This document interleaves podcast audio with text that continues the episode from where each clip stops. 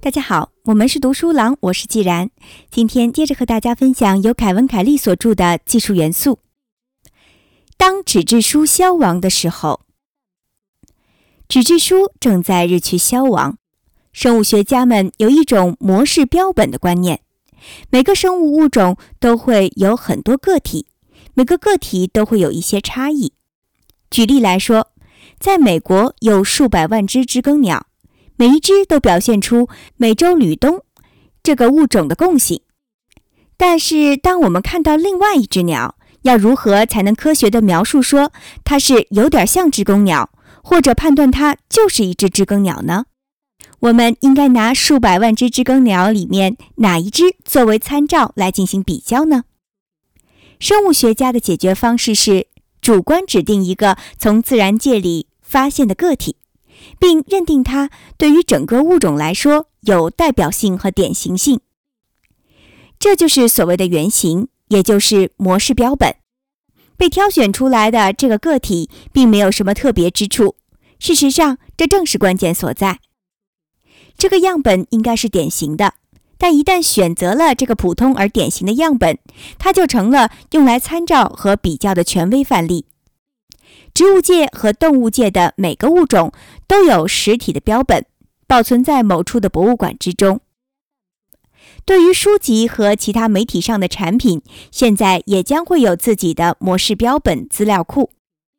备份了互联网的人，也就是那个和谷歌竞争，也正在把所有书籍扫描成数字文件的人，他最开始担心一件事情：这些所有被数字化了的书籍缺少实体的存档。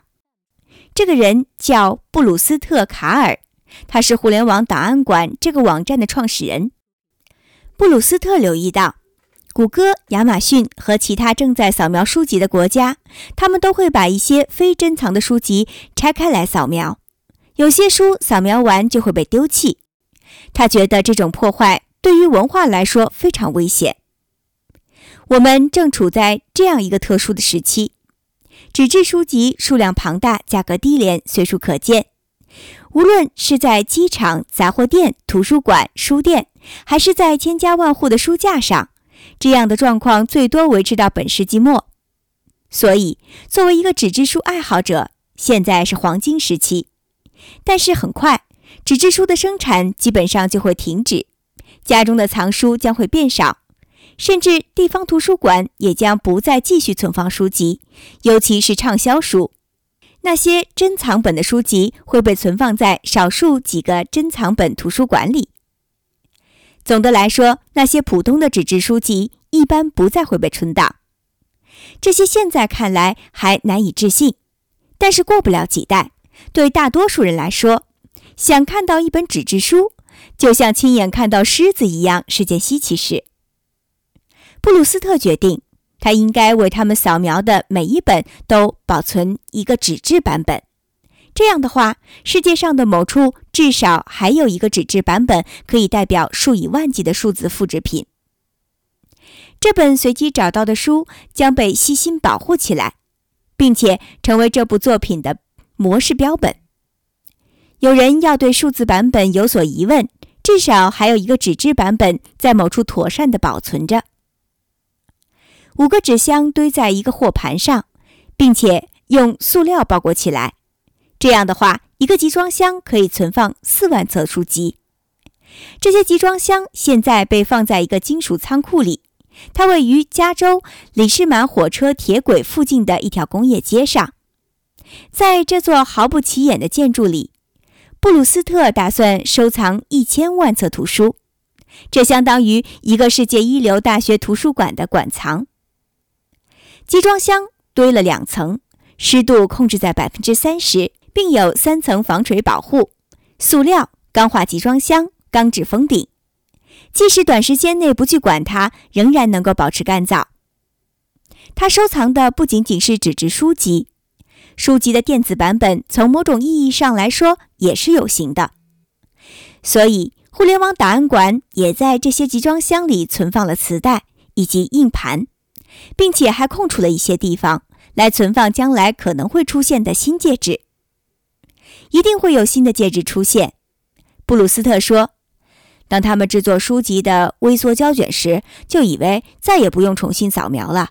后来，他们用三百 DPI 的精度对书籍进行扫描，也以为再也不用重新扫描了。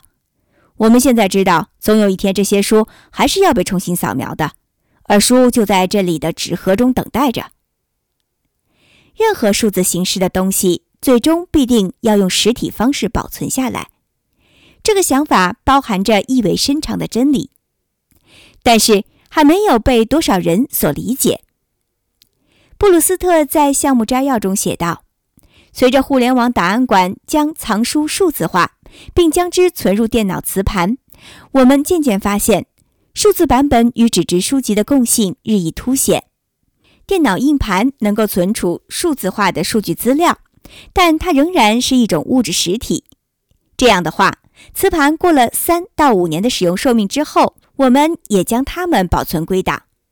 同时，我们也保存微缩胶卷，这是上一代人的储存媒介。因此，硬盘设备不过是另一种信息存储的介质罢了。这一联系告诉我们，在数字时代，实体存档仍然是一个重要的部分。这个系统的初衷不是为了一本一本来检索书籍，而是一组一组来检索。比如说，一整个货盘的书，但是它们被存储是因为总有一天有人会需要用到它们。这个多层系统的规格如下：所有图书都被编目并插入了无酸纸，上面注明了每本书信息和存放位置。每个箱子大概能放四十本书。箱子外面贴住了标签，每个货盘能放二十四个箱子。改装过的四十寸集装箱保证了安全性，并且可以提供独立控制的存储空间。箱体内的温度控制在十到十五摄氏度，相对湿度控制在百分之三十。大楼里存放集装箱，设有环境监测系统。非营利组织拥有并保护这幢大楼和里面存放的内容。就在上个星期日，这个纸质书档案馆向访客开放。目前，馆藏图书大约有五十万册，其中大多数都是在旧书市场上很便宜的买来的，还有一些则是来自书籍爱好者的捐赠。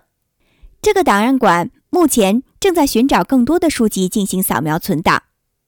一本书从巡回、编目、扫描，大概每页要花十美分。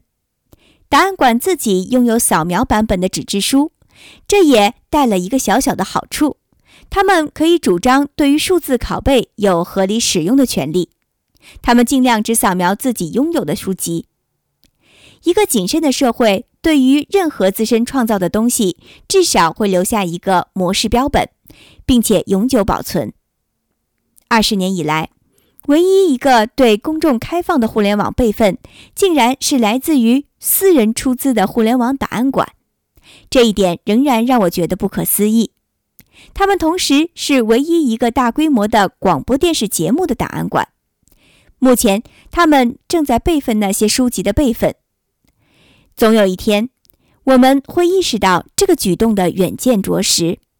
布鲁斯特也将被视为一个英雄。